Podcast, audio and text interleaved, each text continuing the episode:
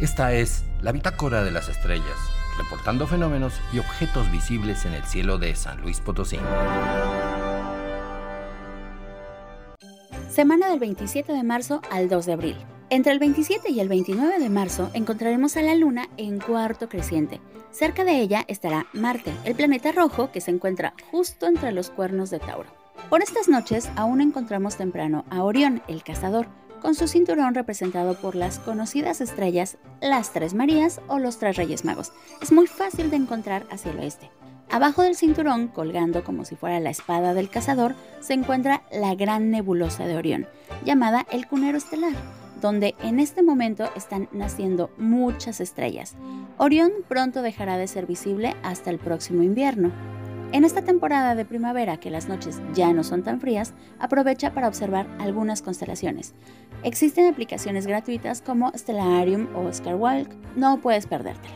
Prepara tus observaciones en noches cercanas a la luna nueva, es decir, entre el 13 y el 24 de abril donde el cielo no estará tan iluminado por el reflejo lunar como siempre.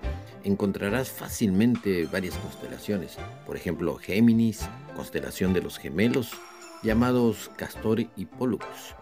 La estrella Castor es una estrella múltiple, está compuesta de tres estrellas dobles girando en un sistema complejo.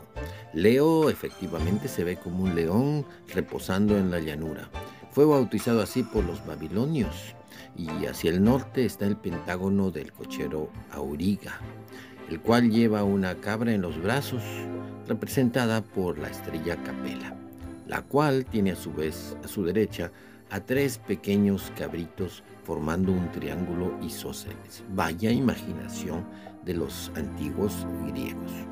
Hacia el norte ubica al Gran Cucharón, la constelación del Arado o la Osa Mayor es muy fácil de hallar.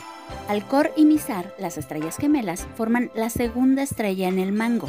En la antigüedad era una prueba de visión. Quien podía distinguirlas tenía la oportunidad de entrenarse en las fuerzas especiales como arquero.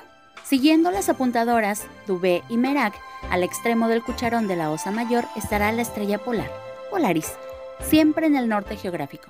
Es bueno conocer dónde está para no extraviarse en la noche. Además, la altura de Polaris sobre el horizonte nos indica la latitud exacta del punto donde nos encontremos.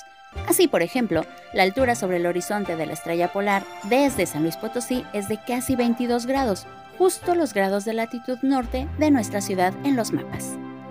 Existen muchos objetos misteriosos en el cielo. Descúbrelos y tendrás una nueva visión de nuestro lugar en el universo.